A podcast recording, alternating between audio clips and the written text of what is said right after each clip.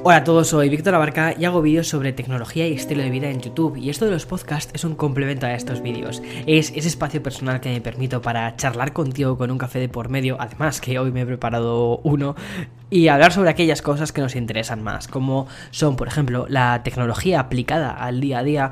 A veces también traigo temas como, por ejemplo, emprender o hacer cosas diferentes. De hecho, el tema que tengo preparado para ti para hoy va un poquito de eso, es un poco emprender en tiempos de de, crisis. Y qué mayor crisis que la que tenemos ahora mismo con el coronavirus. Pero quiero que el episodio de hoy sea un episodio al fin y al cabo positivo. Por eso lo he titulado como Oportunidades creativas en un mundo post-corona. Porque sí, me apetece llamarlo post-corona porque vamos a salir de esta y ya está. En fin, antes de empezar el episodio, quiero primero darte las gracias por estar escuchando este y disculparme porque las dos semanas anteriores no subí episodio debido a que tuve muchísimos vídeos que quería sacar. Además que, oye, por lo menos tengo una justificación, ¿vale? O sea, no es como si te dijera, no, es que he estado de, yo qué sé, de haciendo cualquier cosa y luego no ves los vídeos. Han sido muchísimos vídeos los que he publicado en enero. Además que quería volver con fuerza al canal, necesitaba volver con fuerza al canal, de hecho. Y bueno, la verdad es que vuelvo también con fuerzas al podcast. Esto, ya sabes, te lo he dicho varias veces. Esto del podcast para mí es una forma maravillosa de poder charlar. O sea, para mí es, probablemente es el formato con el que más libre me siento de todos los formatos que utilizo para comunicarme contigo a través de internet. Porque los vídeos, te lo he contado muchas veces, al final no deja de ser una versión muy destilada de lo que quiero contarte, porque intento que lleguen no solo a ti, sino también intento que lleguen a muchísimas otras personas. Entonces, eh, y además tienes que hacerlo en un formato muy visual, un formato que no aburra, un formato que invite a continuar eh, con, la, con la visita y además que necesitas mucha atención. Aquí es probable que me estés escuchando o, mientras, yo qué sé, mientras estás haciendo las tareas del hogar o estás preparando la, la, la, cena en la cocina, no sé. Pero bueno, que es una cosa un poco más de, más de fondo y que no requiere al 100% atención. Pero creo que el episodio de hoy, más que, o sea, lo que me gustaría que te quedases con el episodio de hoy, porque es una, aunque tengo un guion ahí súper estructurado y tal, te voy a ser muy sincero tampoco creo que lo siga al pie de la letra, porque al final una charla como tal no va con guiones mm, reales. Pero realmente lo que me gustaría que em, te quedases con el episodio de hoy es que fuese una especie de mirada más allá de lo que haces tú en tu día a día y sobre todo que veas el mundo con una perspectiva diferente, con una perspectiva más creativa, sobre todo si estás pasando por una etapa pues que es temporal, de verdad, eh, o espero que sea temporal, toco madera, toco la mesa, eh, si estás pasando por una época en la que eh, a nivel laboral no ves tantísimas salidas o estás buscando cómo cambiar ciertas cosas de tu forma de trabajar, espero que de verdad este episodio te sirva para eso y que de vez en cuando viene muy bien que otra persona te hable de, bueno, pues te, doy otra visión, porque muchas veces estamos metidos en nuestra visión túnel, ¿sabes? el concepto de visión túnel es que únicamente vas mirando hacia adelante, hacia adelante, ¿vale? Justo donde está el punto de la luz, pero eh, no, no, dejas que traspasen otro tipo de, comentarios u observaciones que vienen de los lados, que algunas veces está muy bien, sobre todo para las críticas negativas, cuando te dedicas a subir contenido en Internet, eso está muy bien, pero cuando tiene que ver, por ejemplo, con otras áreas de tu negocio, creo que sí que está bien, por ejemplo, que intentes tomar en cuenta eh, ese tipo de, decisiones. Vamos, a mí la verdad es que me sirve muchísimo, por ejemplo, leer eh, libros de, de información financiera o de cómo otras personas han montado sus negocios, cosas así, también para tener una idea mucho más amplia sobre el mundo en sí. Pero bueno, venga, empezamos. Lo que probablemente te haya sucedido este año si te dedicas al sector de la hostelería o al arte, museos, espectáculo, es que tu, tu negocio se haya visto afectado por el COVID. De hecho, siendo sinceros, no creo que haya ningún negocio o ninguna empresa o actividad o persona a la que el COVID no le haya afectado de alguna forma. Incluso aunque digas, es que tengo un trabajo súper estable, estoy convencido que es muy probable que sí que tengas un trabajo súper estable y tal, eh, pero es probable que de algún modo esta crisis también te haya afectado. Para bien o para mal, pero te ha afectado. Creo que nadie nos ha dejado sin tocar. Y por eso creo que es, importante hablar sobre aquellas salidas que podemos tener. Como el tener que estudiar en casa, ligar desde apps, que esto es una forma que parece una tontería, pero es, es importante a muchísima gente le ha tocado vivir esto o pedir comida a domicilio ha cambiado otras muchas cosas. Y depende de nosotros aceptar ciertas cosas o directamente no hacerlo. O por ejemplo también si te dedicas al, mundo del entrenamiento o, de, o tienes un gimnasio o incluso si tú ibas a un gimnasio también has visto cómo esto ha afectado muchísimo a la forma en la que mm, haces esta actividad no de hecho em, creo que está siendo un buen momento un momento no perdón no un buen momento un momento interesante para entrenadores personales. Estoy viendo con muchísimos entrenadores que antes limitaban su actividad al gimnasio. Están encontrando nuevas vías de desarrollo a través de los entrenamientos personales en casa. Y, por ejemplo, uno de. O sea, se me viene a la cabeza, por ejemplo, mi, entrenador de yoga eh, de, San Diego, que él directamente ha terminado montándose su, pequeño, su pequeña masterclass en, en internet. Y bueno, pues creo que no le, está, no está yendo mal. Entonces, estoy viendo cómo otras personas van desarrollando ciertos negocios en internet. Y es un poco de lo que quiero hablarte, ¿vale? Porque probablemente no se te hayan ocurrido ciertas cosas. O sí, quién sabe, y quizás te sirve también para reforzarlo. Pero bueno, como te decía, nadie, nadie ha sido, o sea, nadie ah, no ha sido afectado por esta crisis. Creo que todo el mundo le ha afectado de algún modo, incluso a gigantes, como por ejemplo Zara, que bueno, pertenece al grupo Inditex, que está cerrando varias tiendas físicas para trasladar su actividad hacia hacia el online. Pero realmente, si pensamos en todo esto, en qué es lo que ha hecho el COVID, aparte de, bueno, ciertas otras, cosas, ¿vale? Eh, una de las cosas que ha hecho ha sido acelerar tendencias que ya veníamos, mm, que ya veíamos. Eh, venir en muchísimos casos y traer otras nuevas tendencias, como por ejemplo el uso de las mascarillas, el tener más en cuenta las multitudes y vamos a ver cómo se desarrollan estas cosas. Pero las tendencias de las que hablo son tendencias por lo general digitales, tienen muchísimo que ver el entorno digital, porque las empresas o, negocios que no se han visto afectados negativamente ha sido el sector tecnológico, que por lo general ha crecido muchísimo. Empresas como Apple, Google, Microsoft, han aumentado muchísimo su facturación. Amazon, ya ni te cuento con todo el tema de los envíos. Entonces, aquí podemos empezar a ver ciertas tendencias. O, por ejemplo, cómo Zoom ha cambiado la forma en la que aprendemos. Una aplicación que hace probablemente puedo decir perfectamente ahora mismo a estas alturas finales de enero que no estábamos mm, el año pasado tomando tantísimo en cuenta Zoom yo creo que ni ellos mismos se tomaron tanto en cuenta Zoom porque de hecho las primeras veces cuando se empezó a utilizar de forma masiva tuvieron un montón de problemas tanto de caídas como de mm, me acuerdo que hubo un problema bastante grande con Zoom de privacidad que había gente que se metía en los chats cuando eran invitados bueno movidas de estas vale eh, pero, oye, ha sido una empresa que en el sector tecnológico que ha cambiado muchísimo la forma en la que nos relacionamos unos con otros. Y estos cambios tan, tan rápidos, además han hecho que muchísimas empresas, como te decía, sobre todo las tecnológicas, aprieten el acelerador y que muchísimos usuarios hayan tenido que convertirse, quieran o no quieran. Los que no han querido se han quedado atrás y los que han logrado convertirse, pues bueno, han podido ir salvando, como quien dice, este, esta brecha.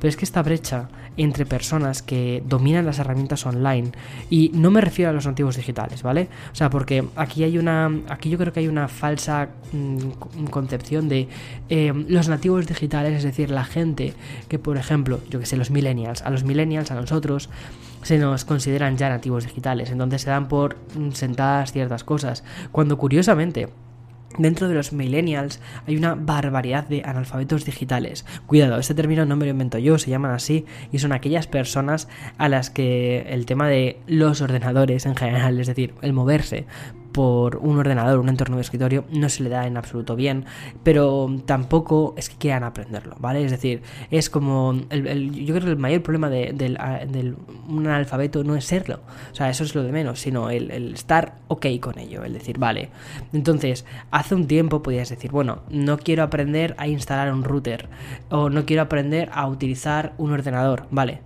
vale, o sea, Vale, ok. Pero sabes que te va a tocar en un futuro. Pero es que ese futuro se ha acelerado muchísimo y es ya un presente. Y para muchísimas personas esto lo que les ha supuesto es quedarse fuera del mercado.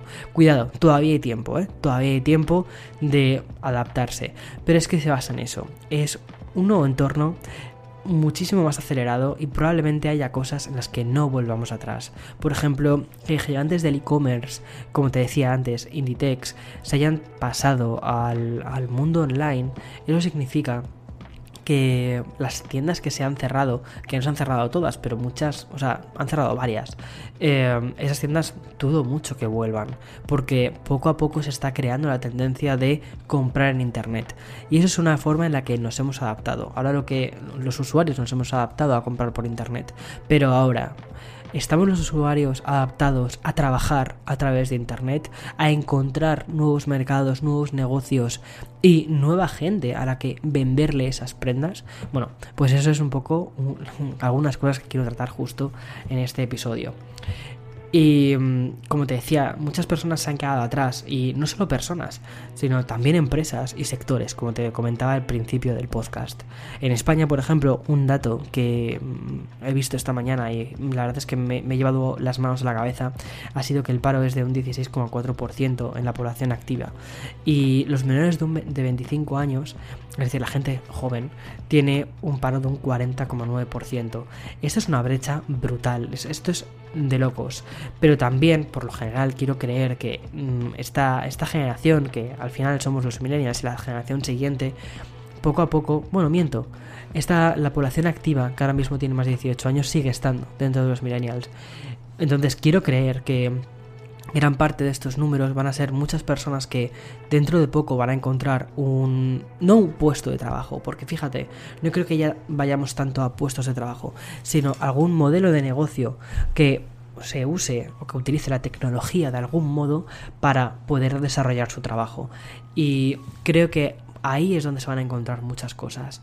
En estos momentos de cambio tan tan grande es cuando hay muchas oportunidades. Y a veces los momentos de cambio también son momentos de pensar en grande.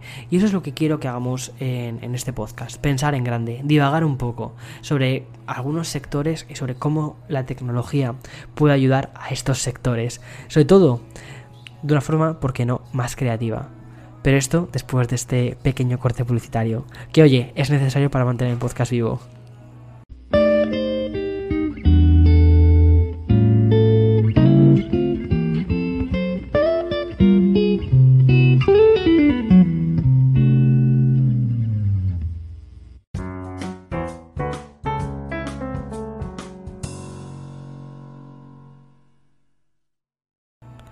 Vale, después de esta pequeña pausa, en la primera parte, digamos, lo que, lo que te he querido contar ha sido el, entorno en el que estamos de, de, tantísimo cambio que ha sido acelerado realmente por el COVID. Era un cambio que ya íbamos viendo poco a poco. Llevábamos viendo cómo las empresas estaban yendo hacia un entorno cada vez más digital, cómo incluso organismos públicos estaban haciendo más y más más gestiones a través del de, ordenador y como internet y a través de, de, bueno, pues de todas las herramientas online, ¿no? Pero como todo esto de toda esta crisis del COVID y de estar en casa y de gestionar las cosas en casa y de trabajar desde casa para muchísima gente, pues ha supuesto una aceleración de todo esto.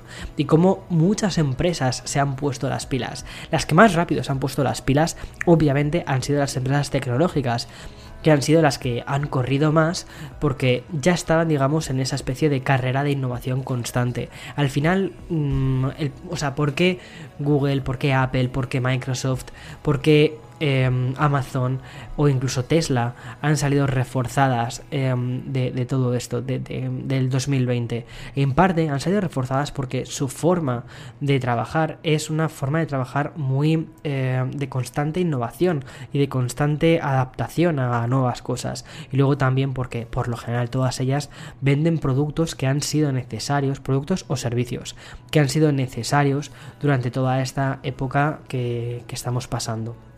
Por ejemplo, O sea, ¿cuántos de nosotros no hemos pedido eh, incluso comida a través de Amazon? Por ejemplo, aquí en... Bueno, me acuerdo de cuando vivía en Madrid estaba el Prime Now, que además se traían las cosas como en dos horas. Cuidado, esto no es un sponsor de Amazon ni nada, ¿eh? vamos, no, ni mucho, ni mucho menos. Pero eh, recuerdo que estaba el, Prime Now que te traían las cosas en, dos horas, o incluso aquí, por ejemplo, cuando empezó a ver todo el tema, todo el tema del desabastecimiento por parte de, o sea, de papel higiénico, que es que la gente se volvió loca a comprar papel higiénico. Recuerdo que de hecho nosotros objetivamente necesitábamos papel higiénico y terminé comprándolo a través de, del equivalente del Amazon Prime Now, que no sé cómo se llama, creo que se llama Amazon Fresh, y, te lo trajeron y tal. O sea, es, eso es una forma en la que, digamos, ha cambiado muchísimo la forma en la que compramos eh, Amazon. Y que poco a poco nos hemos creado ese hábito de comprar en Internet. Y que ya no vemos como algo raro comprar comida en Internet o comprar ropa en internet. Entonces, gigantes del e-commerce, gigantes incluso del mundo de la moda, se están pasando a esto. El otro día también leí un artículo que me pareció curiosísimo sobre cómo la facturación de las empresas de lujo habían subido principalmente a la venta online porque, bueno, es verdad, la gente no puede salir, la gente no puede lucir sus, sus prendas eh, a través de internet, pero como la gente también pasa más tiempo en casa y está ahorrando más dinero, tiene más dinero también para gastar en pequeños caprichos como por ejemplo esto, algunas marcas de lujo que estaban vendiendo principalmente de forma online. El problema que tienen muchísimas marcas de lujo y que luego voy a contarte sobre ello es que no pueden trasladar del mismo modo la experiencia al entorno, eh, al entorno digital.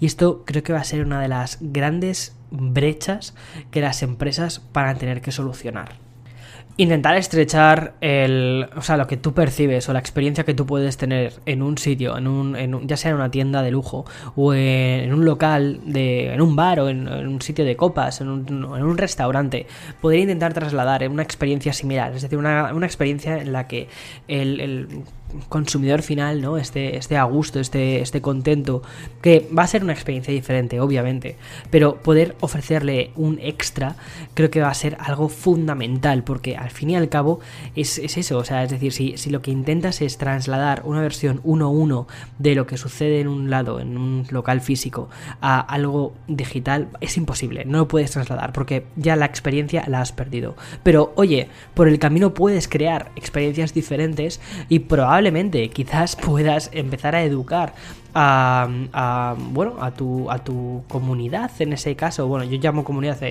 a, tus clientes a los que tenías antes por ejemplo en tu en tu pub hacia una nueva forma de cómo interactuar con tu restaurante con tu pub con tu bar con quien sea. Entonces eh, creo que eso es un tema muy importante porque eh, ahora mismo el sector de la restauración, de la hostelería en España está, o sea, fatal. Fatal, fatal, fatal. Es un sector que para nosotros eh, es importantísimo. España es. España es un, es un país de bares. Y es un país en el que eh, la gente se reúne en los bares para hablar, para estar con sus amigos, para. para lo que sea, pero va socializar para socializar. Y como hemos perdido ese punto, los bares están ahora mismo y los restaurantes están ahora mismo fatal. Sin embargo, no todo está perdido porque a través de las redes sociales existen nuevas formas para poder intentar dar a conocer tu, lo que tú puedes ofrecer y quién sabe, quizás hasta incluso logras inventar una nueva forma o una nueva experiencia a la que llegar a tu, ya no solo a la clientela que antes tenía, sino incluso a una nueva clientela. La gente está consumiendo menos, pero una nueva tendencia que sí que está creciendo es el ocio en casa.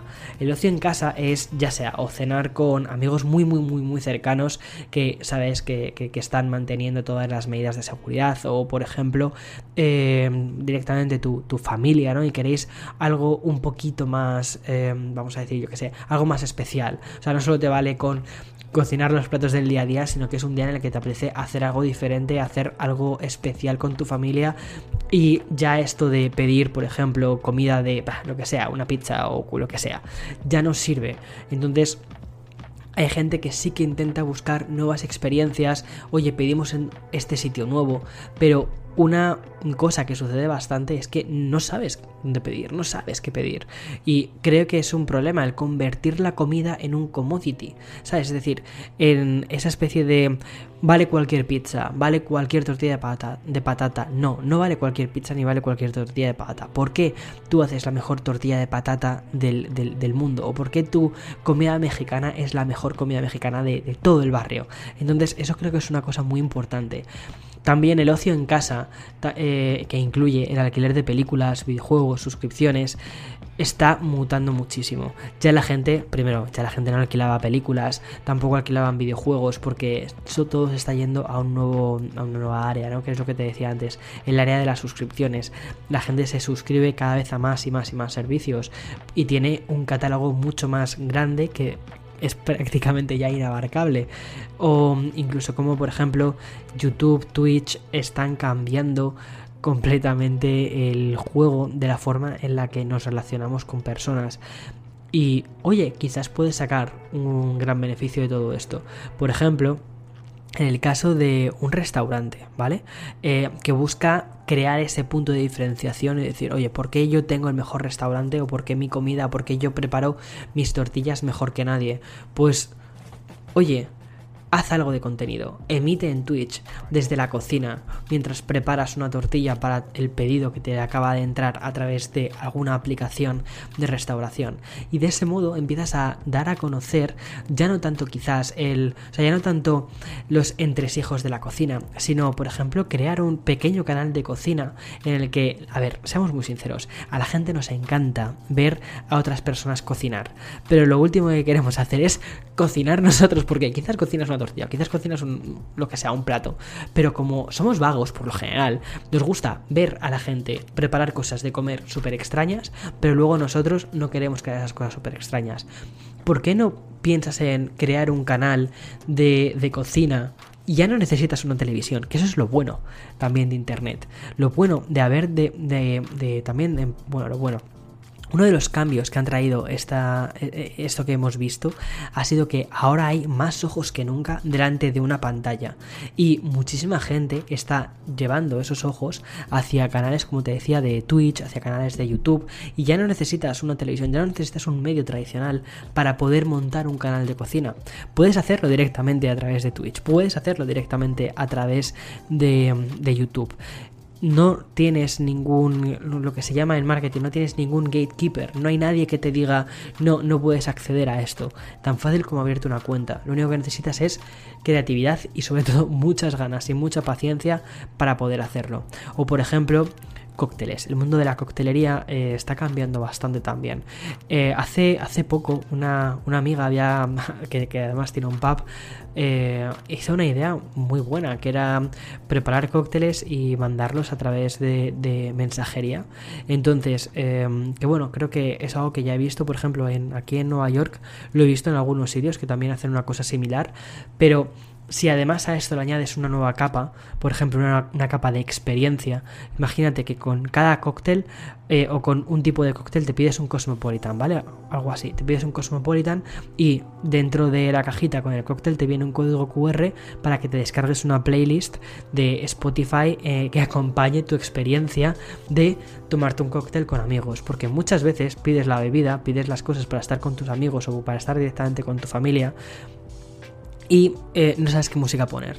Bueno, pues intentar crear una especie de atmósfera que recuerde a tu bar, que recuerde al espacio en el que estabais antes todos juntos. Eso podría ser algo súper interesante, podría ser algo, algo bonito que, oye, al final lo que hace es añadir, meterle una nueva capa más de experiencia a lo que ya estás creando. Pero mm, creo que ahora mismo la faceta o hacia donde creo que mm, una de las cosas con las que quiero que te quedes es que ahora mismo ya no vale solo con ser un profesional de la cocina, ya no solo vale con ser un chef, que probablemente pueda ser un chef maravilloso, pero los, los chefs, eh, bueno, mejor dicho, muchos chefs han eh, entendido que la parte de autopromoción era muy importante, pero es que ahora la autopromoción ya no solo o sea, ya no necesitas una televisión que vaya a grabarte a tu restaurante, puedes hacerlo tú mismo o tú misma.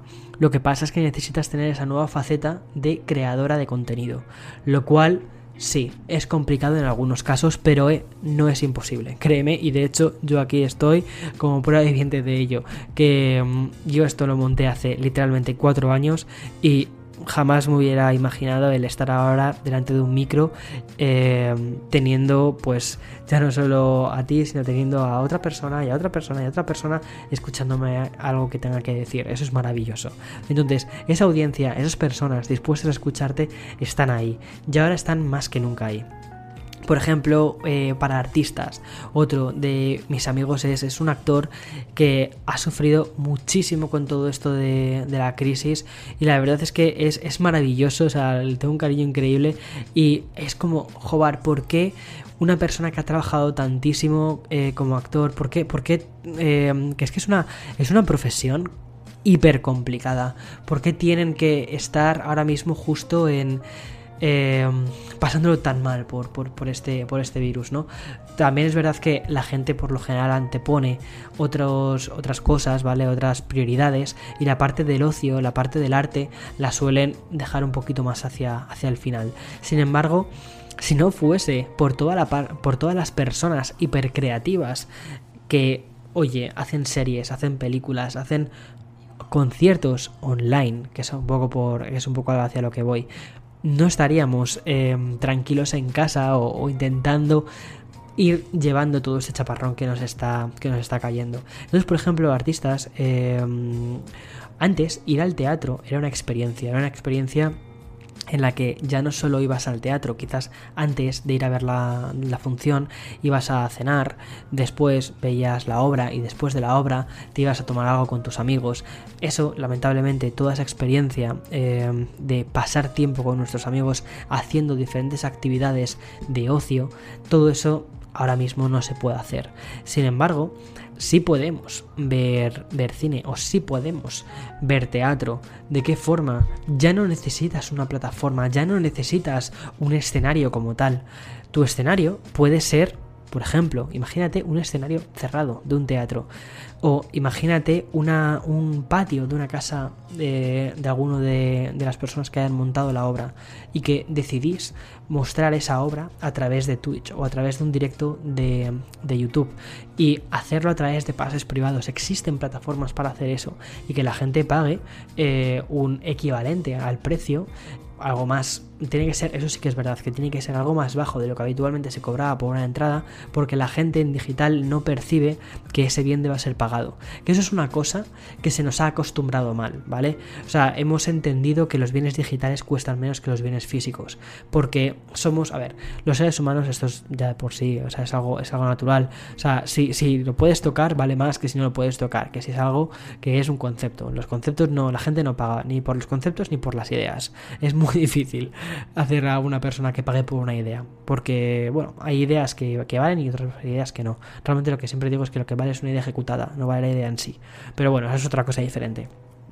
Entonces, los artistas, por ejemplo, eh, pueden intentar utilizar este tipo de, medios, ya sea en YouTube, ya sea eh, Twitch, para al menos ir dando a conocer eh, la obra y que, oye, en algún momento se volverán a abrir los teatros. Y es una forma muy buena de al menos em, ir encontrando un nuevo público que quizás no iba a ir al teatro, pero quizás, oye, quizás sí que te lo ve a través de, de, de YouTube o a través de, nunca se sabe, o a través de Instagram, ¿sabes? Y eso puede ser algo súper súper interesante. Por ejemplo, por ejemplo, eh, Lincoln, Lincoln Theater, eh, que es, un teatro muy chulo que, hay aquí cerca, está, en, está también en, Upper West. Y mm, este, este teatro lo que hace es, eh, tiene obras pero para los socios. Entonces, bueno, te puedes hacer socio para seguir apoyando todo el tema de las artes. Y los viernes, creo que, creo que son los viernes, hacen una obra que tú puedes conectarte a través, me imagino que te darán una contraseña y un código y accedes y ves esa obra pues en, tu televisión, con tu equipo de casa, en, el equipo que tengas en casa y ya está, o un concierto de música clásica. Y me pasó una cosa muy curiosa porque eh, el otro día estaba pasando cerca de Lincoln Theater y era, era el viernes sobre las 7 y mm, debía ser que estaban ensayando, haciendo alguna cosa y se escuchaba música desde fuera, desde el Lincoln Theater y pensé, ah, claro, eso es lo que tienen anunciado que van a hacer, o sea, qué curioso. me pareció muy interesante. Es verdad, que no es una experiencia que sea comparable, o sea, es maravilloso, sería maravilloso poder ir al teatro, sería maravilloso recuperar estos espacios, pero ya que no podemos acceder, al menos intentar hacer que la tecnología sea nuestra aliada, hacer que la tecnología sirva para encontrar a nuevas personas que, oye, quizás no estaban dispuestas a pagar X dinero por una entrada al teatro, a, escuchar un concierto de música clásica pero que sí estaban dispuestas a, ¿por qué no?, suscribirte a esto y hacerlo. Por ejemplo, una cosa muy, muy curiosa. Eh, hace poco, uno, bueno, varias artistas, entre ellas recientemente Blackpink, eh, ha hecho un concierto que Blackpink es, bueno, si no, si no conoces Blackpink, te pongo un poquito de antecedentes. Es probablemente una de las bandas femeninas más grandes que existen ahora mismo. es un grupo de cuatro chicas coreanas, hacen K-pop y son simplemente maravillosas. Son, tienen una, unas coreografías súper curradas, unas canciones súper pegadizas, además una puesta en escena que es brutal. Bueno, pues eh, hace nada han hecho un concierto eh, en directo a través de YouTube, pero es que hasta hace nada, hace cosa de mes y medio, hizo lo mismo Dualipa, pero es que también para el lanzamiento del disco de Kylie Minogue hizo también lo mismo, a través de compra de entradas, em, tú lo que accedías era, bueno, pues una entrada para ver el concierto de Kylie Minogue que lo veías de forma online y estaba ahí Kylie en su estudio eh, cantando con sus, con sus eh, bailarines alrededor, bueno, súper currado, súper, súper, súper currado. Nada que ver con un concierto en acústico como quizás puedes pensar, no, no, no, no, nada, nada que ver, o sea, es una maravilla, una maravilla. Y, el de Dualipa fue brutal también, o sea, increíble. Es decir, sí se están empezando a hacer grandes eh, producciones debido a todo esto de, la pandemia, porque los artistas necesitan buscar nuevas vías para poder continuar haciendo lo que hacen. Y 2020 ha sido un año muy, muy, muy difícil para los artistas y la gente que ha sacado un álbum en 2020 ha sido para mí son verdaderos héroes, verdaderos héroes o, gente que, que, está loca, pero son héroes igualmente. Entonces, eh, y sobre todo héroes porque nos han salvado de nuestro aburrimiento de, estar en casa.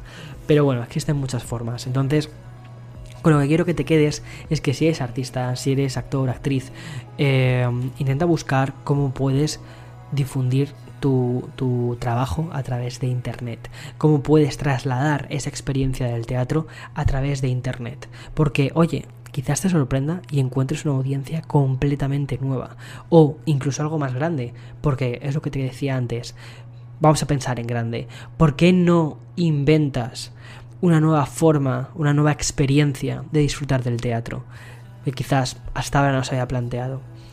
Y eso también está pasando con las tiendas de ropa. Aunque nuestra generación, los millennials, ¿no? Eh, tengan menos dinero que la generación anterior, también queremos gastarlo, pero en cosas más significativas. Y eh, de hecho, el volumen de la compra online ha aumentado. Obviamente, la gente está comprando online. No puede acceder a tiendas, pues compra online. Eh, no es que hayan dejado de comprar, es que siguen comprando, pero online. Ha cambiado la forma en la que consumimos. Y mm, también están aumentando las, las tiendas online de boutiques más pequeñas, ya no solo de gigantes del e-commerce, como te decía antes, Zara, Uniqlo, todas estas, sino pequeñas tiendas que están trasladando su actividad al online. Pero claro, aquí lo que tienen que intentar es hacer algo diferente. Tú cuando vas a muchas de estas megatiendas tipo eh, Uniqlo, ¿vale? Que bueno, la verdad, a mí, a Uniqlo personalmente sí que me gusta, pero em, la diferencia entre ir a la tienda físicamente y lo que obtienes por internet, no creas que es tan diferente, porque al final es un poco una compra como, como masiva, ¿sabes? Es decir, quiero camisetas, quiero una, dos, tres, cuatro camisetas, pues venga, pum, al carro. Quiero eh, X pantalones, pues venga, uno, dos, tres pantalones, ya está. Vas un poco como quien dice a granel, comprando a granel. Sin embargo, hay veces que quieres hacer una compra que es diferente, quieres buscar un estilo nuevo, quieres buscar eh, una prenda que signifique de verdad algo más para ti. Y ahí es donde las boutiques tienen un, espacio. Antes, cuando tú ibas a una tienda boutique, es decir, me refiero a tiendas pequeñas pero con objetos, o sea, em, em, tiendas pequeñas multimarca, pero con colecciones muy seleccionadas por la persona que lleva esa tienda, ¿vale? Em, Vale, una cosa que sucedía cuando ibas a una tienda de estas era que más o menos veías que había un equilibrio entre todas las, prendas, muchas veces condicionada por la persona que estaba llevando la marca eh, o la tiendecita. Bueno, pues ¿por qué no se traslada lo mismo a, Internet? En lugar de, crear una tienda con 300.000 marcas tipo Farfetch, em, eh, o Mr. Porter, creas una tienda mucho más pequeña, pero intentas trasladar esa experiencia de uno a uno que tiene una boutique. Por ejemplo, cuando una persona acceda a tu web de compra, que le aparezca que le aparezcas tú diciendo, oye, te puedo ayudar en algo, estoy aquí para ayudarte o incluso para hacerte de personal shopper.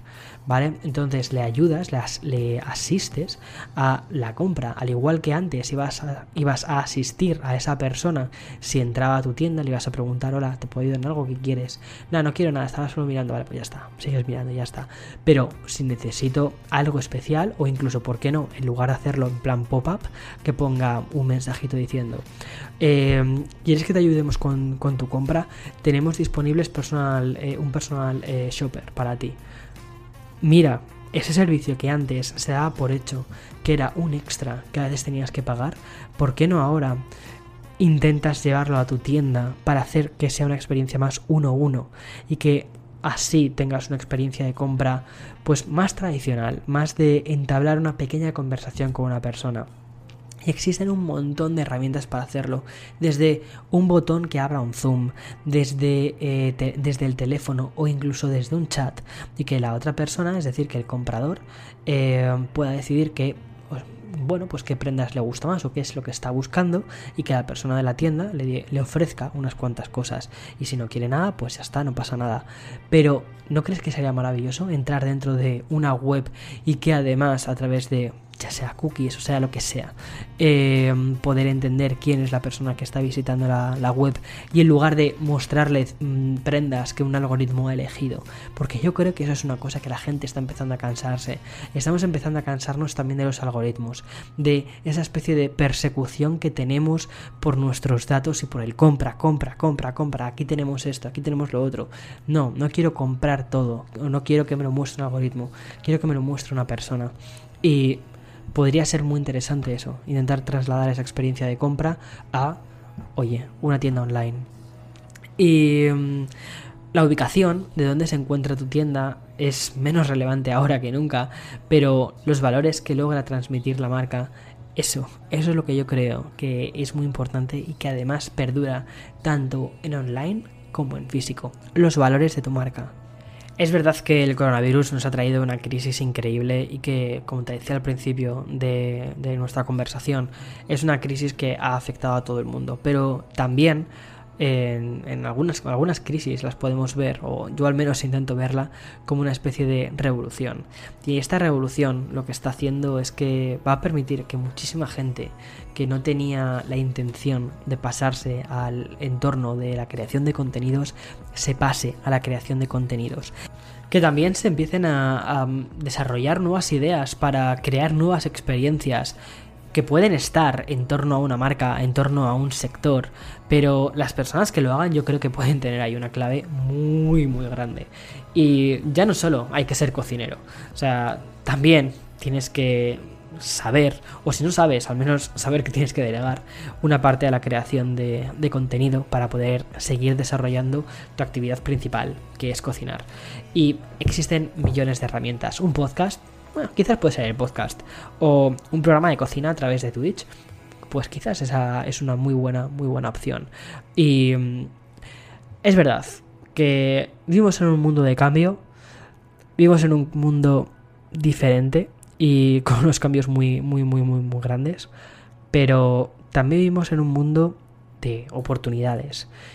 La tecnología está ahí, las herramientas están ahí, y ya depende de nosotros y de nuestra creatividad y también de nuestras ganas de querer hacer las cosas para salir a flote y quizás hasta salir incluso reforzados.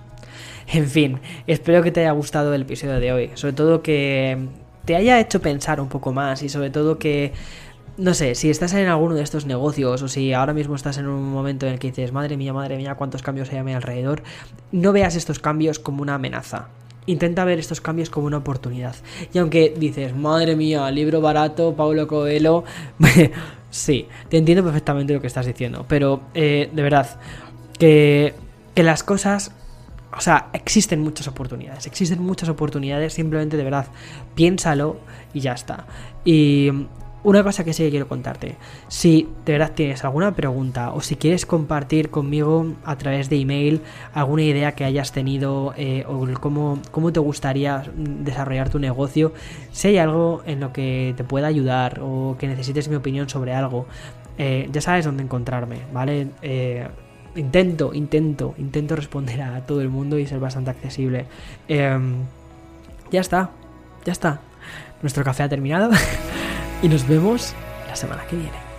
Bueno, de hecho nos vemos este domingo porque este domingo te prometo que nos tomamos otro café tú y yo juntos.